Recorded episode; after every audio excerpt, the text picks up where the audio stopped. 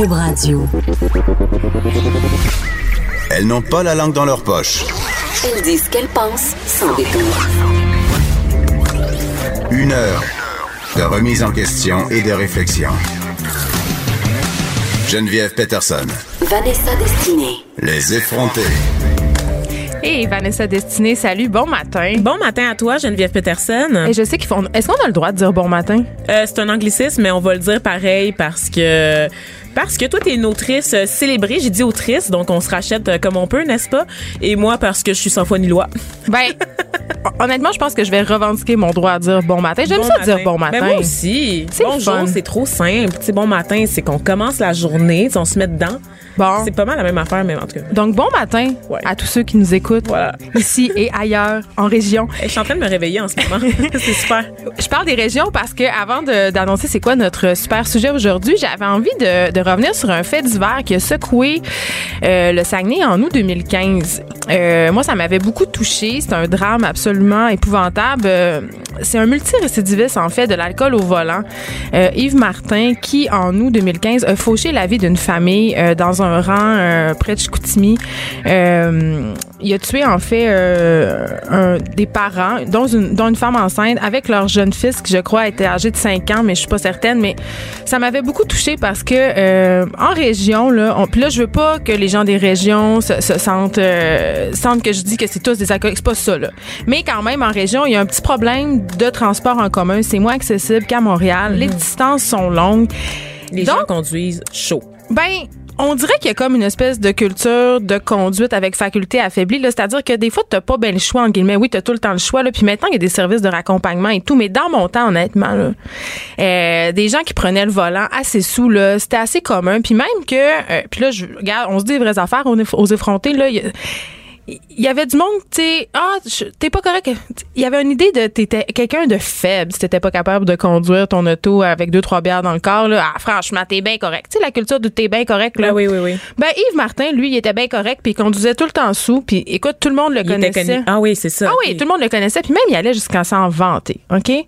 Donc, euh, ce soir d'août 2015, il a commis l'irréparable. Il roulait, je sais plus à combien de kilomètres heure dans le rang, là, genre 170 kilomètres heure, ça avait aucun sens, et il a tué cette pauvre famille, et euh, évidemment, il est allé tout droit en prison, et c'est ça qu'il méritait. Ça, c'est réglé. Mais là, la raison pour laquelle je parle de ça, parce que Yves Martin fait à nouveau la manchette, parce qu'il a émis le, le désir, si on veut, de, faire de la conscientisation, c'est-à-dire de faire, euh, je sais pas, de se promener dans les écoles ou n'importe où et, et peut-être faire des campagnes de pub pour raconter son histoire afin de sensibiliser les gens à l'alcool au volant.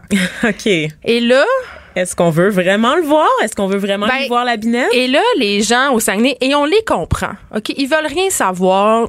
Puis, c'est sûr que pour la famille euh, des victimes, c'est- c'est inconcevable et c'est dégueulasse. Et moi, la première, je trouve que Yves Martin, c'est un pas bon, c'est un pourri. Ça, c'est réglé, là. Mais après, si on passe au-delà de notre sentiment de ces dons bien dégueulasses, notre sentiment de colère qui est vraiment légitime, là, puis qu'on se dit, hey, tu sais, on vit dans un système de justice où on croit à la réhabilitation, où on croit qu'une personne a le droit à sa rédemption. Puis, Euh, ben, je me dis ça parce ben, que je me dis quand même que le tribunal populaire est souvent plus plus sévère à l'égard des multirécidivistes que le- la justice en tant que telle. C'est clair. Sauf que cette personne-là, puis là, je, je suis pas dans la tête d'Yves Martin. Je sais pas si sa démarche est sincère. Je ne le connais pas. Mais je, je veux amener le débat plus loin. Le mettons de côté Yves Martin. Prenons ce, euh, ce cas-là d'un multirécidiviste de l'alcool. Est-ce, est-ce qu'il a pas le droit à sa rédemption? Est-ce que peut-être, parce qu'on est tous, on connaît tous du monde qui ont pris le volant, le volant bien chaud. Là, on est peut-être même cette personne-là. Les campagnes de sensibilisation, euh, c'est souvent, oui, on- du côté des victimes, c'est une bonne chose, mais peut-être que d'entendre quelqu'un qui a brisé des vies, là, que d'entendre quelqu'un euh, dont la vie a été complètement gâchée par son problème d'alcool, ça pourrait en réveiller une coupe. Je le sais pas. Jusqu'à quel point il va pas plutôt chercher du capital pour lui-même de Ah, mais c'est ça que je sympathie dis, on parce le sait qu'il pas. n'arrive pas à vivre avec ses démons au quotidien. On tu le sait pas, mais peut-être que le fait de faire ça, justement, euh, va l'aider dans sa thérapie, va l'aider à régler son problème d'alcool. Parce que moi, j'ai pour mon dire euh, que c'est pas en conduisant ces gens-là au port de la ville, que c'est pas en les mettant euh, en dehors de la société, euh, qui vont avoir envie de participer à cette communauté-là, qui vont avoir envie de se reprendre en main, qui vont avoir envie d'arrêter de prendre de l'alcool. mais je sais que c'est difficile à faire, mais c'est un sujet quand même épineux, Vanessa. C'est très épineux parce que tu te dis, moi, c'est vraiment la notion de multirécidiviste, ce, ce Ah oui. concept-là, c'est-à-dire qu'on t'a tapé sur les doigts avant, tu as eu plusieurs chances de te reprendre en main, en, en main avant, et, et c'est vraiment quand il a commis, tu le disais, l'irréparable, que là, il y a eu cette prise de conscience-là. Moi, je me dis, mais, Mais là, il a comment ça sa se fait? peine. Absolument, absolument. c'est- on croit en notre système. C'est ça aussi. Mais, mais c'est compliqué, en tout cas. Fait que euh, c'est- ça, c'est, c'est matière à réflexion. Puis je, voulais un peu qu'on se questionne là-dessus ce matin. Notre, notre, notre capacité d'empathie qui est un Moi, petit j'en peu souvent variable. Moi, j'en ai pour, euh, pour ça. Donc voilà.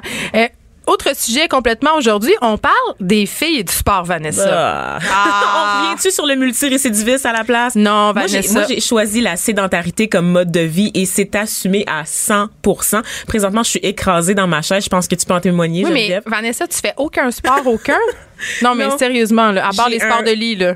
Les sports de lit, voilà, exactement. D'ailleurs, euh, un petit regain ces derniers temps, on va, on va le prendre, n'est-ce pas? Euh, je parle de ma vie C'est sexuelle. bon en pour la fermeté. Ça, ça a l'air qu'en faisant l'amour, on gaspille quand même des calories. Juste vous dire, c'est très bon. C'est C'est très, bon. Je pense que bon. c'est 120 calories par relation sexuelle. Wow. On prend des notes à la maison. Alors plusieurs fois par nuit, c'est confirmé. Euh, mais non, pour vrai, euh, je veux dire non, je fais pas de sport. J'ai la chance quand même. Moi, suis grand, j'ai grandi boulotte. J'étais la petite grosse. euh, tu sais, j'étais plus grande que tout le monde. J'étais plus large que tout le monde. Et avec la puberté, j'ai eu de la chance. Ça a tout fondu sans que je fasse trop trop d'efforts. Tu sais, je suis quand même un peu bacaisse, mais. Mais quand tout- même un peu tout ça est très un peu un peu large, mais tout ça reste très ferme. Donc tant que c'est ferme, euh, moi je me dis que j'ai rien à faire de plus. Je fais attention à ce que je mange. Je suis une bonne marcheuse. C'est, je me déplace souvent en marchant. Donc, tu fais pas rien. Yeah, ben c'est prends le relatif. métro, je prends tu le métro, je marche, oui, mais tu sais, je pourrais faire plus. Honnêtement, je suis en bonne santé, tu sais, puis j'ai du temps libre. J'ai le- privilège aussi de pouvoir faire du sport, de pouvoir m'inscrire au gym, de pouvoir payer des abonnements. Mais tu le fais pas. mais je le fais pas. Fait que euh, Mais, c'est ça. mais là, tu as dit quelque chose qui, qui me fait sourciller. Tu, tu me dis, je suis ferme. C'est Mais- ma- c'est imagina- Mais tu n'as imaginatique. mais that tu n'as que booty. 28 ans. Tu n'as Voilà. que 28 ans. Donc, euh, Je suis aussi très On noire. s'en reparlera dans cinq ans. Mais euh, euh, parlons de notre relation avec le sport. Toi, bon, tu as une relation de haine, visiblement, et je voudrais Ah, le annoncer à tous que, que mon, mon objectif euh, de cette émission, c'est de trouver un sport à Vanessa puis elle va aller l'essayer. Bon. Oui, oui. c'est moi qui décide. oui, c'est comme moi, ça que ça fonctionne. Oui. Moi, je, mon- je vais faire mon coming out de fille non sportive qui est devenue sportive. Là. Moi, j'ai toujours euh, haï les sports. Puis honnêtement, là, je pense que la raison pour laquelle j'haïs le sport, ça, ça remonte à un événement traumatique. OK? Faisons de la psychanalyse à deux balles. Ma mère m'avait inscrit au karaté. OK? J'avais 8-9 ans. Ça, c'est cool, J'avais écouté. Karate Kid, là, puis j'étais vraiment craquée, puis j'étais comme, oh mon Dieu, tu sais, je vais aller peinturer des clôtures puis me battre. Donc, je me pointe au cours de karaté, euh, pleine de courage et d'entrain. Et euh, je comprends pas qu'il faut enlever, euh, qu'il faut que j'enlève mes grosses bottes sorel pleines de slots avant de rentrer dans le dojo. Donc, je me pointe là, puis moi, je veux juste aller voir c'est quoi la classe, tu sais. Et là, je rentre là, et les petits garçons et les petites filles me regardent avec un tel air de mépris. Ben. J'étais la poffine, puis ils m'ont dit, va enlever tes bottes, va enlever tes bottes. J'étais tellement, ça m'avait tellement, j'étais devenue tellement mal, ça m'avait profondément fait perdre tous mes moyens.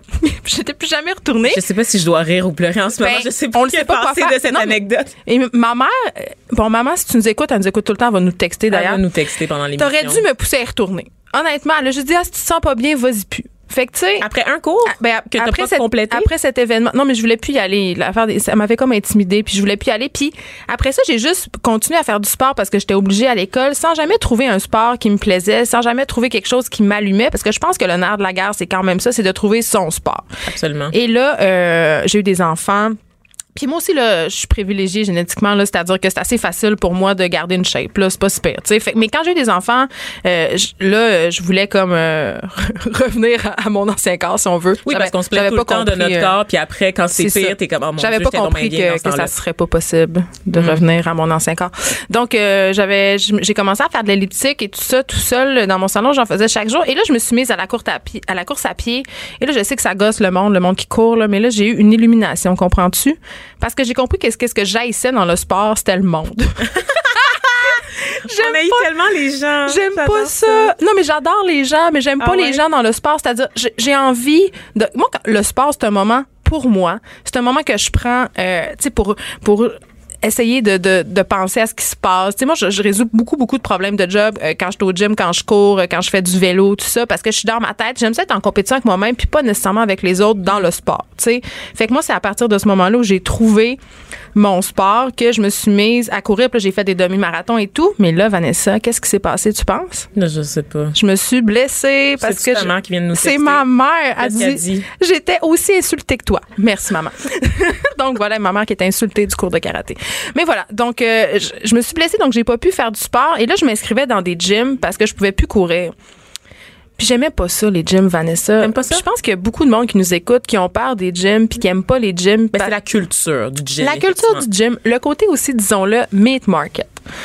Le côté que tu as l'impression que quand tu vas au gym, tu te fais regarder, que c'est un peu une espèce de club de dating qui se cache là. Ou de compétition aussi. Ouais, de compétition. Puis tu sais, c'est intimidant aussi quand on arrive dans un gym la première fois puis que là tu vois Tu comprends euh, pas les machines. Moi, je j'ai été au gym quelques fois dans la dernière année. Ben quelques fois non, j'ai été j'ai pris un abonnement.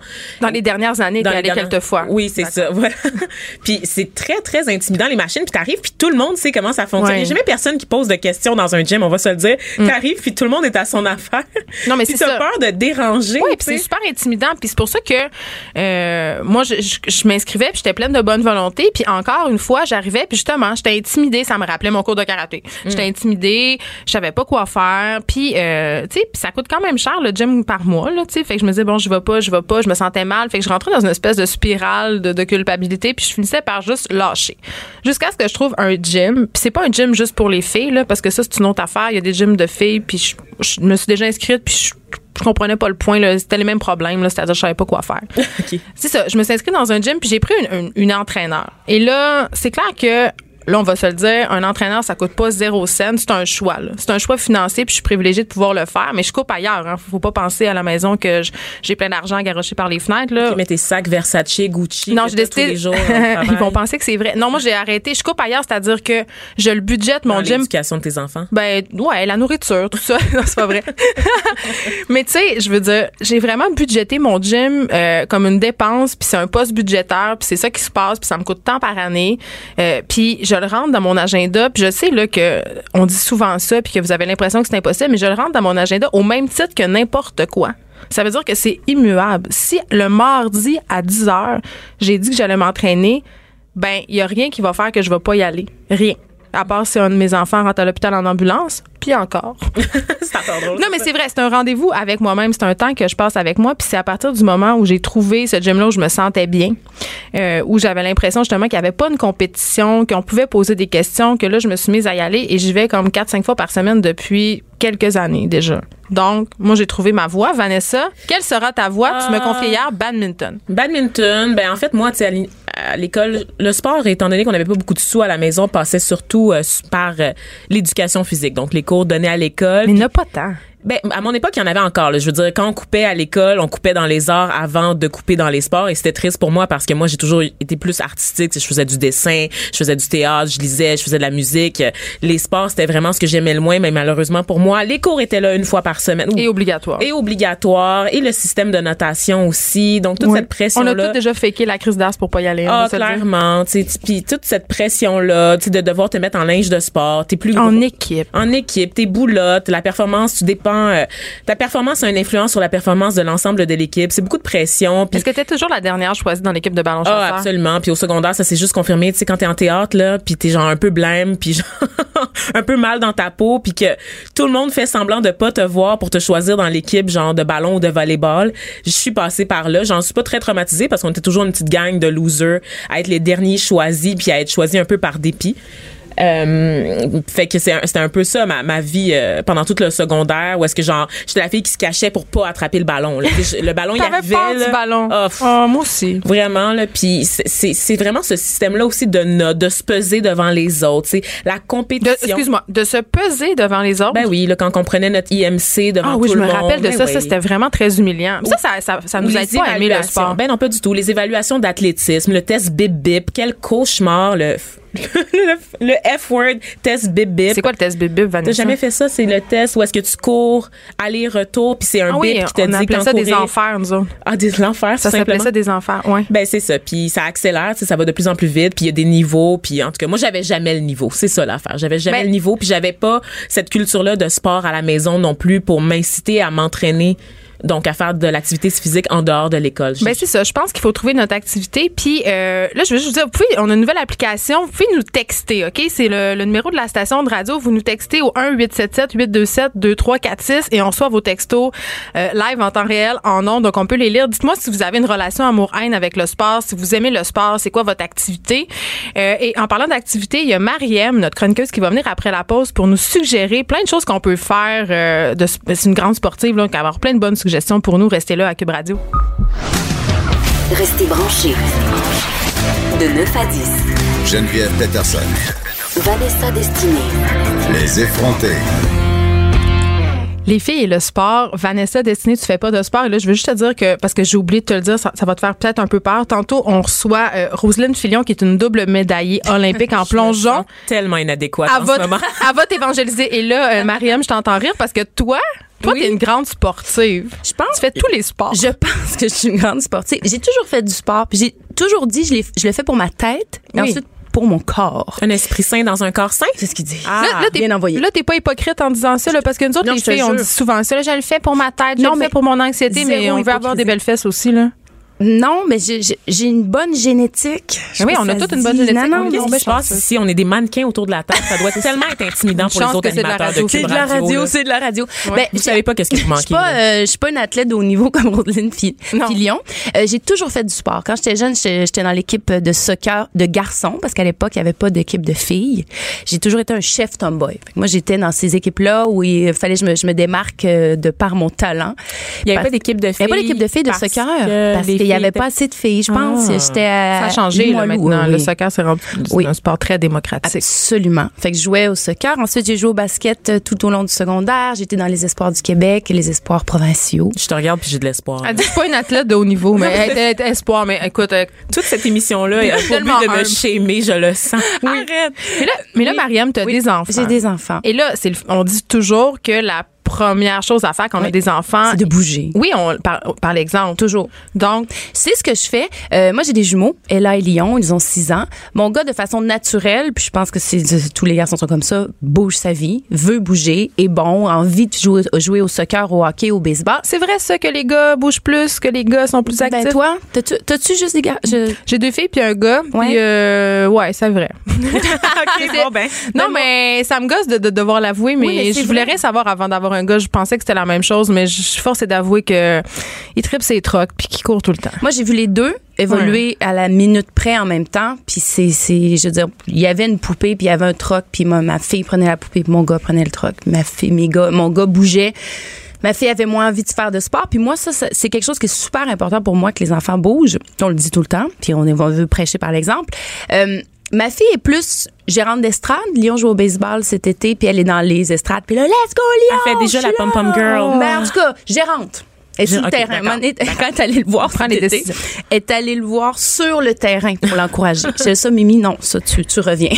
Ça, c'est c'est un peu trop impliqué. Mais euh, elle aime quand même, bon, tu sais, je l'accorde à danser, aller jouer au parc, elle aime bouger, mais j'aimerais ça la pousser encore plus dans les activités sportives. Puis je peux pas dire qu'à l'école, je trouve qu'ils font beaucoup de sport. On Non. en parle souvent. Deux cours d'éducation physique, un cours sur deux, il y a trop de tannants, puis ils restent sur le banc. Puis ils ont même pas le temps de se changer. En première, pas- deuxième année, je les enfants rien. Si ne se faire- changent pas. Je ne comprends rien. Ça, là, pas? Ben Moi, non, ça veut dire qu'il suit pas. Puis je m'excuse là, mais moi, une des raisons pour laquelle je fais du sport, c'est que je fais un métier où on est, je suis dans ma tête, puis j'écris, Ouais. puis je suis tout le temps assise. Puis les enfants à l'école, c'est un peu la même chose. Ils écoutent oui. toute la journée, fait qu'une période d'activité physique pour les faire un peu sortir de leur tête puis se dépenser. Ouais. Là, après, t'es juste plus efficace en classe. Fait que je ne comprends pas. Ça, je comprends pas. Puis à chaque semaine, je repose la question Vous êtes pas changé? Non. Euh, En tout cas, ça, ça Ah ouais, sera ça un a autre. bien Qu'est-ce qu'il faut depuis faire? euh, dans mon ben, temps? ben, moi, je les inscris à des activités parascolaires euh, qui se donnent sur l'heure du dîner, ce qui se donne l'après-midi. Fait que ça vient un peu bonifier tout ça parce qu'on sait que la vie va vite, puis on n'a pas toujours le temps de les inscrire ou en tout cas, du moins qu'ils fassent des activités sportives tous les soirs après l'école. Oui, parce que ça demande pour du l'instant, temps, là. Ça demande du temps. Fait que le midi puis l'après-midi, ça, je trouve que c'est quand même une bonne idée. Comme euh, ma fille fait du, euh, je pense qu'ils font de la, du ballon chasseur, ils font le, le jeudi, ils ont un nouveau programme Action Bouge le mardi. Fait que c'est quand même garder à l'affût. Moi, mes enfants, ils ont 6 ans, garder à l'affût de ce qui se fait euh, dans leur milieu, dans leur environnement, dans leur période de temps qu'ils ont. Parce que je veux on peut pas en inventer non plus. Euh, je sais pas si ça va aller s'améliorant euh, quand ils vont être plus vieux, mais quand même, tu sais, là, on voit les, les, les mères qui vivent, ou les mères ou les pères qui, la fin de semaine, les, les équipes de hockey, euh, les tournois, les trucs comme ça. Non, mais si- rapidement, si c'est très vie- prenant. Oui, ta Oui. vie est rendue axée sur Oui. celle de, de tes enfants. Puis je, salue le courage des parents qui font ce sacrifice-là. Oui. Et moi, j'avoue vraiment que je, ne- je, je ne le ferai jamais. Non? Non. À moins que mon enfant soit un futur espoir olympique, peut-être que je vais me lever, là, mais je veux dire, euh, je connais des personnes qui, la semaine, euh, sont quatre soirs par semaine au soccer, la fin de semaine, ils se lèvent à conduisent, 6 heures du matin pour aller faire les tournois de hockey. Je trouve ça, euh, je trouve ça trop. Je trouve ça trop.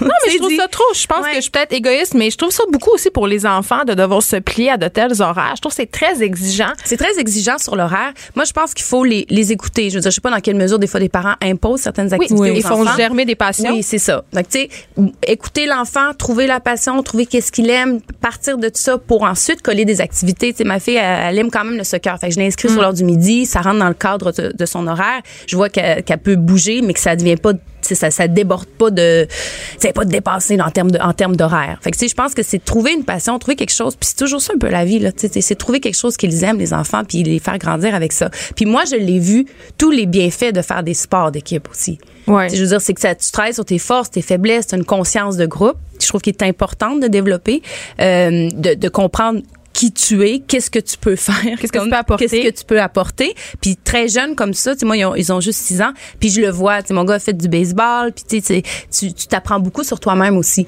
Mm. en étant dans un sport d'équipe. On parlait des, euh, des différenciations de genre. Puis moi, une affaire qui m'a vraiment tombé sur le gros nerf, là, c'est euh, mes filles, euh, bon, c'est comme toute bonne petite fille, je crois, euh, étaient attirées vers la danse, la gymnastique, le patin artistique. artistique, ouais. Et dans tous ces sports-là, euh, il y a du grimage. C'est-à-dire, il y a de l'achat de costumes qui brille. Euh, là, il y a les compétitions où il y a de la coiffure, du maquillage. Et ça, ça m'a toujours profondément dérangée. Oui, ça me purge. Puis j'ai inscrite, j'ai- cédé, puis j'ai inscrite ma fille à la gymnastique. Puis au bout d'une année, j'ai dit, je leur ai expliqué que, que non, que ça serait pas ça leur sport. Parce que ce grimage-là, me, me- ça me venait me chercher. Puis est-ce que elle, ça lui dérangeait? Ben oui, il y avait une certaine pression d'avoir le plus beau costume, euh, de se maquiller, de, de se coiffer. Puis- Puis moi, dans ma tête, c'est pas pour ça qu'on fait du sport. On fait pas du sport pour se mettre cute. Là, on Ben- fait du sport pour être en forme, pour être bien dans notre tête. Je pense que oui. Je pense que à un moment donné, on a un, rôle de parent à jouer aussi là-dedans. Dans le sens que si ta fille aime beaucoup la gymnastique, puis elle a une certaine facilité ou elle est elle s'y plaît là-dedans, on a un rôle d'éducation un peu pour désamorcer tout ça. Oui, mais la compétition, ça reste a du grimage. Je, je- je comprends. Ça reste que les monitrices sont sur le bord à ah mettre oui. du fort à joue puis de l'ombre à paupières à des petites filles de 4 ans. Et moi, je débarque, là. Je suis désolée, Ouais. là, mais non.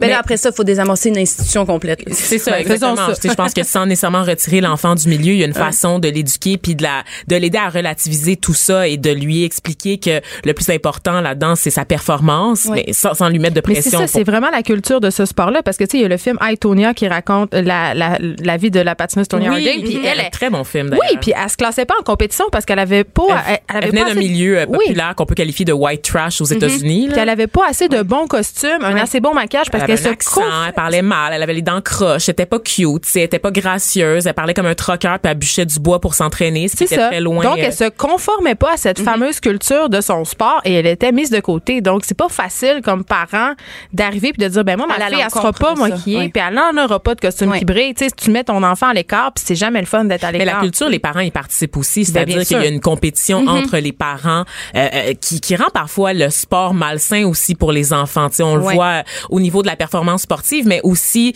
justement de l'équipement, de l'apparence. Sais, On en parlait avec le débat école privée, école publique. Souvent, on vit un peu à travers nos enfants quand même. Ouais, puis là, ren- rendu là, c'est comme des gros bateaux à faire, Ouais. à faire changer, à faire déplacer. Fait que c'est pour ça que je dis qu'on peut partir de nous en tant que parents, qu'est-ce qu'on peut inculquer à nos enfants. Et ensuite de ça, espérer qu'il y ait des changements qui soient faits parce que je suis d'accord avec toi, la gymnastique, c'est pas du fort à jouer. Je veux dire, c'est du sport, c'est de C'est un l'entraînement. sport euh, qui est très, très, exigeant. demandant. Oui, c'est très ça. exigeant. Oui. Mais, mais c'est difficile comme parent de se, por- de, de se placer en porte-à-faux par rapport à tout ça parce que si tu dé- puis tu sais je parlais de, de, de mon histoire de karaté euh, d'avoir eu l'impression d'être mis à part Puis ça Ouais. c'est plate pour un enfant d'être mis à part d'être la seule justement qui a C'est pas de brillance tu sais il y a, y a tout, tout le temps dans cette espèce de dilemme là de dire OK est-ce que j'a- j'appuie une culture avec laquelle je suis plus ou moins à l'aise ou est-ce tu sais je dis à mon enfant vas-y puis mets-toi en du make-up puis il y a rien là tu sais c'est quand même Oui, c'est assez, c'est assez délicat. J'ose croire qu'on tend à changer. Là, Tu sais, moi, je vous parlais que j'étais dans une équipe de soccer qu'il y avait juste des garçons. J'étais la seule personne noire. Puis J'avais fait un tir de punition. Puis on m'avait crié ah ouais la caramel. Caramel. Mais j'avais compté un but ce jour-là. Et j'étais la seule femme de l'équipe. Alors bon, c'est une petite victoire. Yes, Euh, queen. oui, oui. Hey, merci Mariam, c'était fort intéressant comme d'habitude. On s'arrête un petit peu puis on revient avec Geneviève Leduc de Filles Actives pour voir comment on peut intéresser nos jeunes filles et les femmes aussi Très au bonne sport. Pas d'histoire de sacoche puis de rouge à lèvres. Du front, des idées, du crâne. Les effronter. On parle euh, des filles et du sport avec Geneviève Leduc de Filles Actives. Bonjour Geneviève. Bonjour. Écoute, il y a une statistique qui, moi, m'a jeté à terre. euh, c'est qu'à la puberté, il y a une fille sur deux qui abandonne le sport. Pourquoi? Oui. Ben, en fait, euh, la première chose qu'on peut dire, c'est que ça débute même un peu avant la puberté.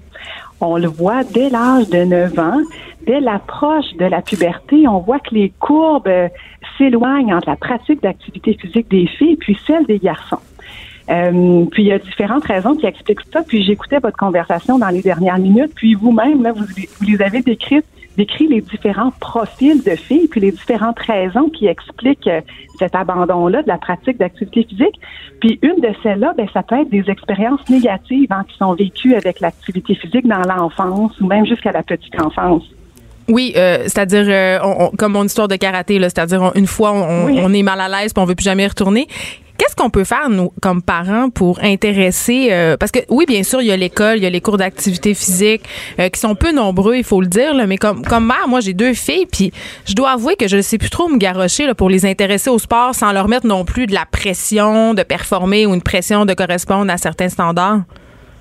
Oui, ben premièrement, ça c'est une chose qu'il faut euh, s'enlever un petit peu de la tête, hein, l'es- l'espèce de lien qu'on fait aut- automatiquement entre le sport, la performance et donc la compétition.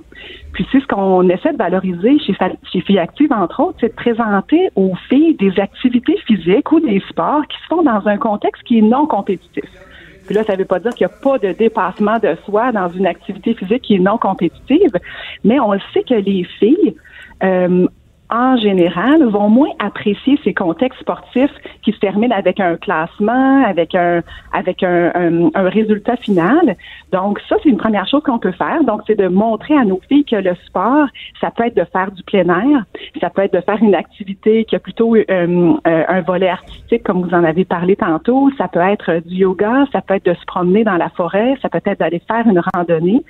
Euh, quand on est en contexte où est-ce que les filles euh, sont capables d'être en relation les unes avec les autres dans un dans, une, dans un environnement non compétitif, on sait que ça, c'est une solution gagnante.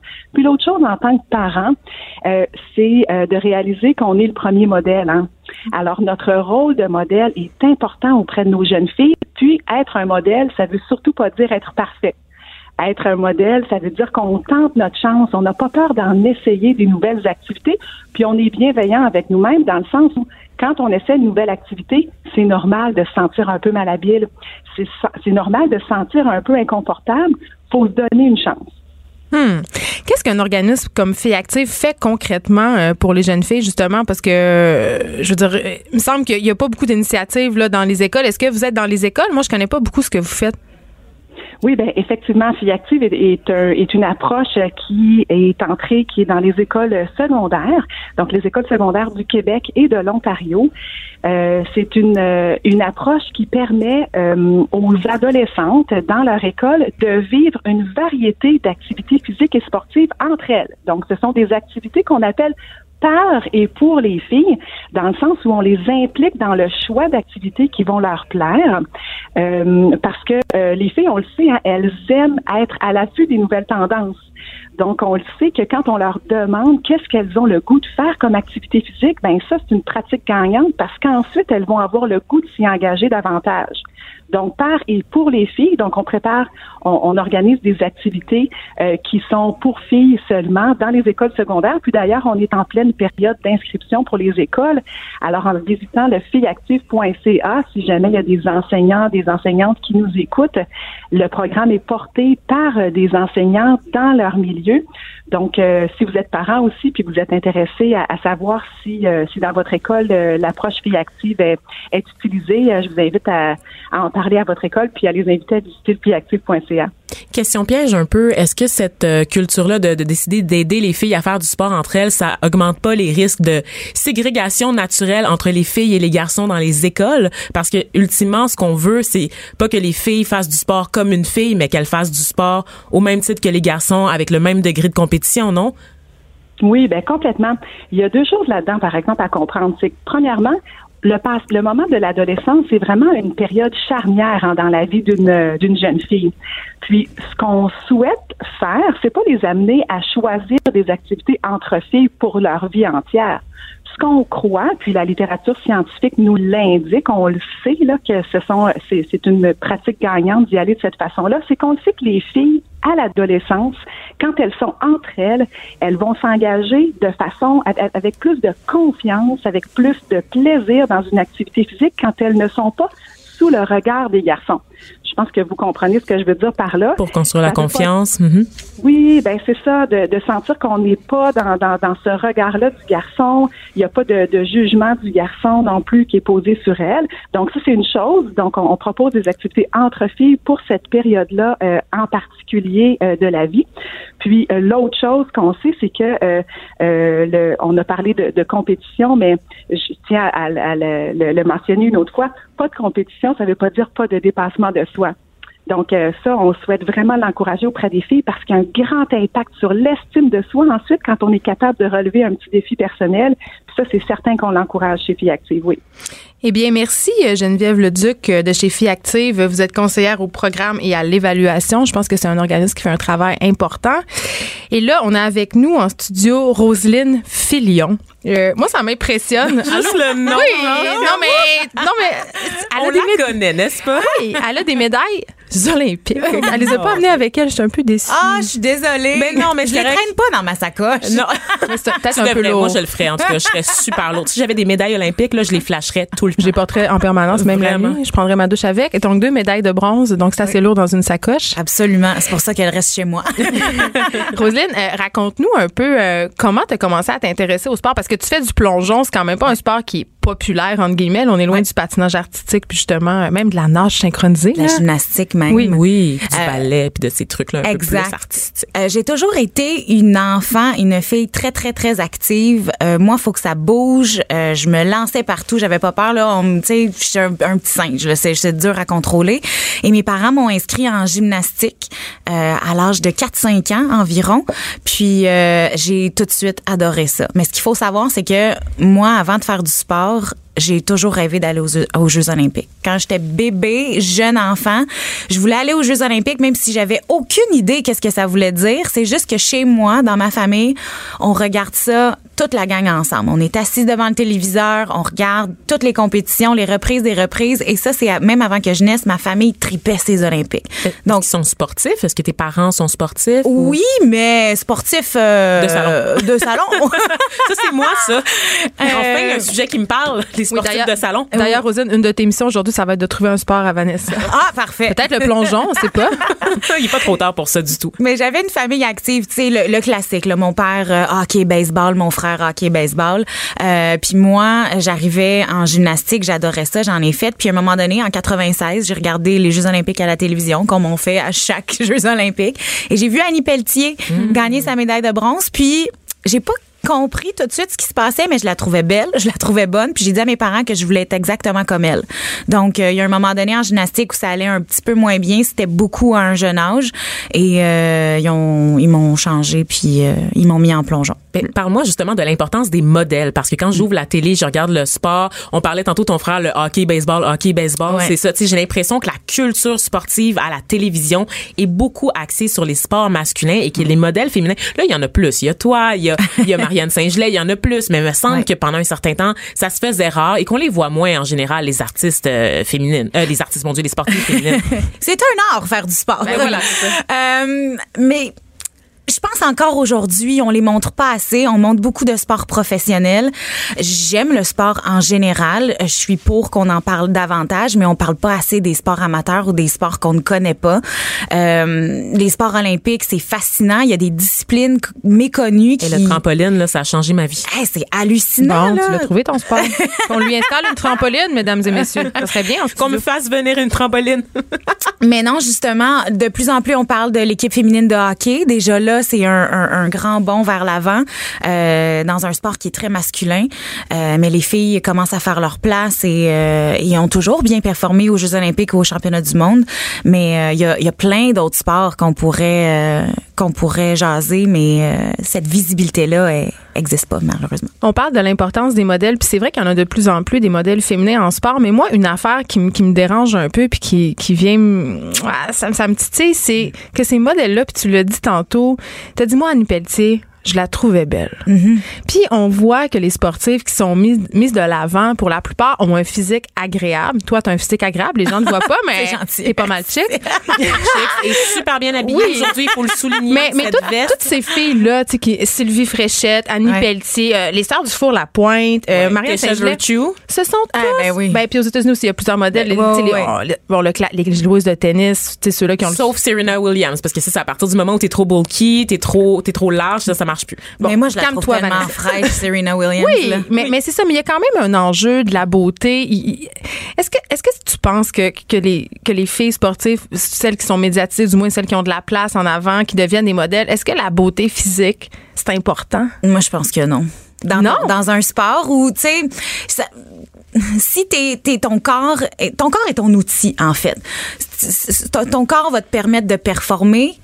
Peu importe ce que tu as de l'air, devrait pas avoir une incidence sur la qualité de, ta performance ou sur la hauteur de tes capacités en tant que telle. Oui, tu développes ton corps à être d'une certaine façon. Quand on fait de l'exercice, évidemment, le corps euh, est physiquement en forme. je- c'est, c'est difficile euh, euh, d'avoir un peu de, euh, de pourcentage de gras sur le corps quand toute les- la journée on, Oui. on, on s'entraîne. Mais euh, si je peux parler pour moi, moi j'ai eu un physique qui était pas considéré comme typiquement athlète. Oui, j'ai des bonnes cuisses, j'ai des rondeurs. euh, et ça faisait partie de, de ma physionomie qui, euh, moi, je ne vais jamais être quelqu'un de très, très mince. Et je- des médailles olympiques pareilles. là. Mais, mais t'as un, un très beau visage. Et, les, et les commanditaires, je veux dire, ça serait se voiler la face de, que de se dire que les commanditaires ne regardent pas la beauté physique des athlètes féminines. On n'entend jamais autant parler des athlètes féminines que quand on voit la couverture du Sport Illustrated Ben, où elles sont en maillot de bain, n'est-ce pas? Me semble que c'est là, là, le gros de la visibilité. C'est qu'on aime les voir dans des rôles ou des stéréotypes typ- typiquement féminins. C'est-à-dire Ouais. qu'elles doivent toujours, au-delà de la performance, quand elles s'entraînent, oui, ça va, mais dès qu'elles sortent de leur personnage sportif, on s'attend à ce qu'elles soient cute. tu sais. On demande jamais ça aux hommes qui soient présentables au-delà de leur sport. c'est-à-dire que j'ai pas l'impression que les hommes, au niveau des commandites, ont accès à plus de commandites s'ils sont beaux ou laids. Je trouve que ça joue moins. C'est vraiment difficile pour moi de, de répondre parce que je- je- j'ai eu des commanditaires. Je ne sais pas si ça a eu une incidence, mais moi, je pense que les commanditaires que j'ai eus de un étaient par mes performances et par ma personnalité. Je pense que ma façon de m'exprimer, la façon de représenter une entreprise a fait en sorte que euh, ils ont été attirés vers moi plus que que j'ai de l'air, je pense. C'est sûr que que ça aide, mais je pense aussi que c'est intéressant de voir les athlètes dans des contextes différents. Moi, je avais un costume de bain, les cheveux tout mêlés, mouillés, et sur le podium, je n'ai aucun maquillage. Dans les sports d'hiver, des fois, là, je regardais les Jeux Olympiques, je suis comme, hey, eux autres, ils ont le temps d'aller se faire une belle face puis de se faire les cheveux pour avoir une médaille. Moi, on me tire sur le bord de la piscine, j'ai les cheveux tout mêlés, je suis complètement au naturel. C'est le fun de voir des athlètes sur une, une couverture de magazine euh, avec des belles robes, avec du beau maquillage. Moi, je suis très fée mais c'est ça aussi, c'est des filles comme tout le monde, puis on le voit sur les réseaux sociaux, sur Instagram, euh, oui, tout le monde sont- qui se pimpe un peu.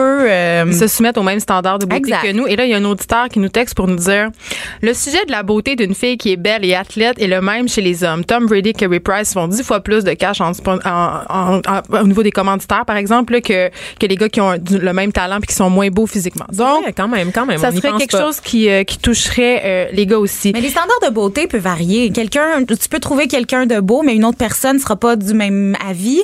Puis, tu sais, c'est chacun ses goûts à un moment donné. Les- exact. Fait que c'est difficile de cibler puis de dire cette personne-là est très belle, tandis que pour l'opinion d'une autre personne, ça peut être complètement différent. J'aimerais revenir sur ta personnalité parce que tu disais que c'était un attrait pour les commanditaires, mais on sait que le sport a, a des effets en fait sur la confiance, notamment pour les filles. C'est c'est mesuré, il y a des études qui Ouais. le démontrent. Toi, dirais-tu que c'est ta personnalité qui t'a aidé à être une meilleure sportive ou c'est le sport qui t'a influencé sur ta personnalité? C'est un peu des deux. Euh, Je dirais, euh, j'étais tout le temps quelqu'un de très très très gêné. Au départ, moi, le faire une présentation orale en classe, là, je voulais mourir. Euh, et le sport m'a permis de euh, me sortir un peu du cocon. Les premières fois qu'on fait des entrevues, c'est très intimidant, mais euh, je savais que cette personne-là était à l'intérieur, que tu sais, je, je- je suis souriante, j'ai une personnalité extravagante aussi, mais euh, le sport m'a permis de, de l'exposer au grand public et m'a permis de dire que de la qui je suis, c'est correct, tu sais, dans le sens où euh, c'est sûr que j'ai été valorisée par mes performances et, et, et ça fait du bien à la confiance en soi, mais le respect des autres aussi dans des mauvaises performances, ça fait en sorte que j'ai pu être capable d'avoir un- une confiance en soi, mal- même si ça va mal. On s'arrête un petit peu, on poursuit la discussion euh, des filles et du sport après la pause, mais avant, on a reçu un autre courriel de Mélanie en Abitibi. Euh, les gens nous contredisent aujourd'hui, j'aime ça. Euh, Elle dit ma fille sur un calendrier de neuf jours en première année scolaire a des cours d'éducation physique huit jours sur neuf. Ah, ce qui est super. wow. Et les enfants se changent toujours de vêtements. Comme quoi? Oui. Ça Bon. dépend vraiment du milieu, Ben, c'est des écoles, les des éco- quartiers et des, même des municipalités. Voilà. Sais, voilà, Donc ça. on s'arrête un instant, on revient après aux effrontés. L'actualité vue autrement. Pour comprendre le monde qui vous entoure. Les effrontés. Toujours avec Roselyne Filion, euh, double médaillée olympique, pour parler euh, des filles et du sport. Et Roselyne, tu animes euh, la web-série Les Héros du samedi, Oui. qui est diffusée sur euh, la plateforme Podium de Radio-Canada. Oui. Puis tu rencontres des jeunes filles dans le cadre de, de cette affaire-là. Puis toi, qu'est-ce qu'ils te disent, les filles? Pourquoi les- ça a l'air plus compliqué, notre relation au sport? Dans ce contexte-là, je le vois pas nécessairement. Je rencontre des jeunes athlètes qui euh, sont fonceuses, qui euh, qui vivent leurs rêves, puis qui ont juste une passion immense pour leur sport et qui performent bien évidemment. Euh, J'en rencontre qui ont des difficultés euh, euh, dans dans le sens où euh, il y a une jeune fille de trampoline, euh, Gaëlle, qui me disait mais moi je suis petite, mais c'est pas parce que je suis petite que je suis pas forte, tu sais. Donc il y a elle, elle a 10 ans la petite puis elle me dit ça puis je j'étais bouche bée vraiment là. J'ai fait mais quelle maturité à ton âge de comprendre que c'est pas parce que t'es petite que euh, t'es pas capable de faire la même chose que les autres. Et euh, c'est aussi cette vision-là que, que, que j'ai avec euh, la- le, le contraste entre les filles et garçons. Je dis pas parce que t'es une fille que t'es pas capable de faire du sport. Euh, Oui, parce que tout ce vocabulaire-là, euh, qui est un peu malheureux, là, quand on parle de performance sportive, notamment à l'école, ah, tu lances comme une fille. Ben oui, ça. Ah, tu cours comme une fille. Tu sais, Ouais. ça, ça, mais en même temps, ce qu'il faut le prendre, il faut le tourner. Je suis comme, ouais, je lance comme une fille, puis je lance bien. ça c'est vrai. tu sais, c'est faut faut faut faut l'approcher dans dans un contexte d'école, que ce soit primaire, secondaire, à un point ou un autre, à un moment ou un autre, on va se faire niaiser, que ce soit un garçon, que ce soit une fille. Faut, je pense qu'il faut se développer une, une, une, une forte euh, carapace, puis de de pas avoir peur. C'est là qu'on bâtit notre confiance aussi. Donc, c'est sûr que c'est difficile quand quand quand il y a des gens qui nous disent des choses méchantes, mais euh, Ça construit la personnalité, Ça aide à développer d'autres qualités comme le leadership. Exact. Puis c'est ça, de s'affirmer un peu. complètement. Et puis moi, euh, bon là, tu- dans cette émission-là, cette web série-là, tu parles à des jeunes filles. Ouais. Tu côtoies beaucoup de gens dans le milieu du sport, tu as beaucoup d'amis qui sont très sportifs, mais au-delà, euh, dans ton cercle à l'extérieur, tes autres Ouais. amis, là, chez les femmes adultes que tu fréquentes, est-ce qu'elles sont sportives? C'est quoi leur obstacle euh, au sport, leur rapport au sport en général? Euh, Il y en a plusieurs. Euh, je pense que c'est un effet contagieux quand tu as quelqu'un dans ton entourage qui fait beaucoup de sport. Évidemment, tu les traînes avec toi. Euh, je pense, euh, par exemple, à une, à une amie qui euh, a un horaire vraiment, vraiment chargé puis qui se dit à chaque fois, faut que je fasse du sport. Mais tu sais, naturellement, elle est pas sportive. Mais je la traîne avec moi, je l'amène dans des trucs. Puis elle, commence à aimer ça, se développe un intérêt pour différentes choses. Puis c'est pas parce que tu fais pas de la course ou du vélo que euh, tu peux pas faire une autre activité physique comme de la danse ou peu importe qui qui sera pas autant bénéfique que pour pour ta santé, tu sais. Mais euh, c'est sûr que mon entourage est extrêmement sportif, donc De haut niveau.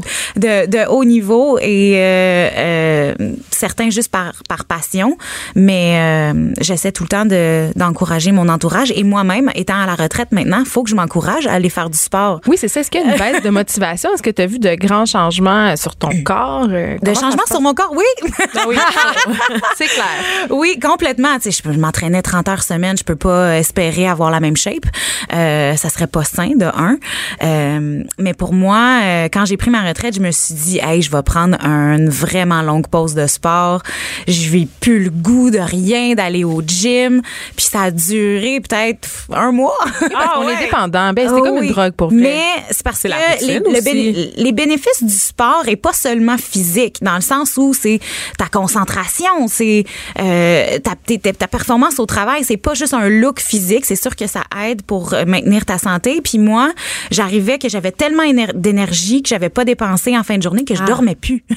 Oh non! C'est vrai, fait que j'ai dit, ça fait partie de moi, bouger, faire du sport. Faut que maintenant, avec mon horaire qui est euh, jamais pareil, tu sais, en plongeon, c'était c'était quatre ans d'avance. De tous les jours, je faisais la même affaire, j'avais le même horaire. Maintenant, c'est complètement différent, étant un peu Oh, travailleur Vanessa, on se regarde, on est très angoissés. Non, mais faut faut faire un trou dans l'horaire pour ça, puis ça va permettre de bien te sentir, puis justement de passer à travers tes longues journées de travail qui sont exigeantes. Si on est en forme, le travail va passer comme du beurre. Ça va être facile de passer au travers des longues journées, puis on sera pas épuisé, rouler la langue à terre euh, à la fin de la journée. Continues-tu de te fixer quand même des objectifs ou t'as décidé de prendre ça très relax puis de vraiment y aller juste pour le plaisir? Je pensais que j'avais plus besoin d'objectifs. Ah ouais? C'est bien que c'est pas vrai, Roselyne. Ben non. Ben non. Je me dis tout le temps, mais je fais ça pour le plaisir, pour m'entraîner. J'essaie des nouvelles choses, j'essaie des nouveaux sports que j'ai pas pu faire. Comme quoi? Euh, ben, je fais du vélo de route, euh, j'ai essayé du CrossFit, euh, j'ai essayé du bootcamp. Le bootcamp, c'est vraiment ça que j'aime beaucoup. Ah, moi, je déteste Mais- ça. J'ai Ah. pleuré là-dedans. Non! C'est comme quand t'es dehors, là, pis t'as comme une espèce de prof commando, là, qui te crie des Oui. insultes, pis là, tu pleures Non, dans pas le des boîte, puis là, tu juste pas à la maison. Vanessa. Non, Moi, j'aime ça me faire crier après au spinning, mais pas dans, pas dans le Quoi? bootcamp. Ok, Mais- Dans la chambre à coucher? Aussi. aussi. C'est ça, je pense. Mais non, c'est un, un, un environnement le fun que, que, que j'aime faire puis que des fois euh, veux veux pas, je suis compétitive de nature, je regarde les autres à côté de moi qui soit lèvent plus lourd ou courent plus vite ou peu importe puis des fois faut que je me ramène à me dire Roselyne?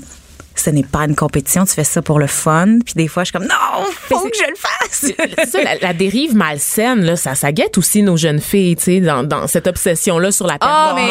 mais non, Vanessa, Ah, Vanessa bon, cherche moi, des non, précipices, non, là, non. Je veux Moi, je vraiment pas faire de sport, là. J'essaie de Non, trouver Je des le- cours de sortie. Non, je, je, je prends avec une dose d'humour, puis euh, c'est ça qu'il faut faire parce que si tu ne savais pas qu'il y a tout le temps quelqu'un de meilleur que toi, de plus grand, de plus petit, de plus whatever, euh, après ça, tu, tu vas vivre bien avec ce que tu es capable. Si tu te fixes des objectifs personnels, de dire peut-être que je vais être capable de courir plus longtemps, est-ce que je vais être capable de lever un petit peu plus lourd, est-ce que je vais être capable d'aller au gym trois fois par semaine au lieu de deux fois, ça c'est des objectifs qui euh, qui sont personnels puis qu'après ça on va être satisfait avec, euh, avec soi-même. C'est très inspirant, euh, Rosine Fillon. Merci d'avoir été avec nous. plaisir. Et moi, une des raisons pour laquelle je fais du sport, euh, c'est pour gérer mon anxiété. Ah. Et ce sera notre sujet de demain. l'anxiété, hein? Vaste programme. J'appréhende déjà tout ça.